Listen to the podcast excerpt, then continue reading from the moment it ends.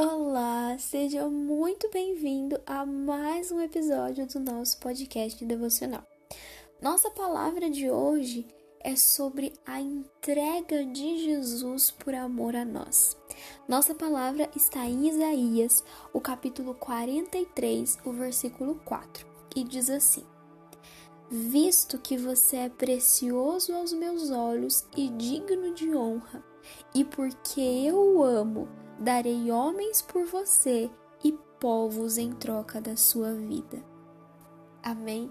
Essa palavra ela toca muito forte no nosso coração, porque é o próprio Deus que está dizendo em uma conversa, né, que ele teve com o profeta Isaías, e ele está dizendo que nós somos dignos de honra porque o Senhor nos ama. Ele está dizendo que o amor do Senhor nos torna dignos de honra, mas não a honra dos homens, é a, a glória de Deus sobre nós. E ele diz: Eu darei homens por você e povos em troca da sua vida.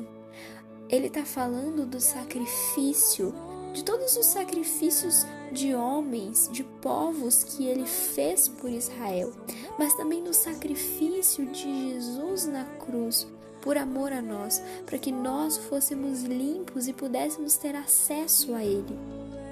Eu vou te mostrar.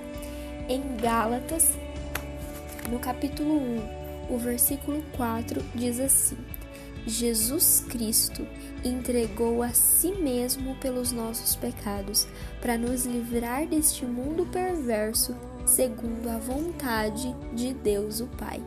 Então, aqui Paulo está nos dizendo que Jesus, ele se entregou de boa vontade pelos nossos pecados. Ele se deu como pecador, para que nós que somos pecadores pudéssemos ser salvos. E essa era a vontade de Deus Pai. Então, o amor que Deus tem por nós, ele supera as barreiras que o pecado coloca. Mas nós temos que lembrar que Jesus morreu por nós e que nós temos que pedir perdão pelos nossos pecados, não ter aquele pecado de estimação que nos afasta de Deus, pelo contrário, nos aproximar cada vez mais de Deus, porque Ele nos ama incondicionalmente. Tem uma frase que eu gosto muito que ela diz assim: Deus se colocou no banco dos réus. Essa frase ela quer dizer que Deus ele se colocou é, no sentido de culpado, ele se colocou como pecador através de Jesus para que nós que somos pecadores pudéssemos ser salvos, pudéssemos ser justificados. Através de Jesus nós somos justificados, nós somos tornados justos. Então não é pelo que nós fazemos, não há nada que você possa fazer que vá aumentar ou diminuir o amor de Deus que Deus sente por você.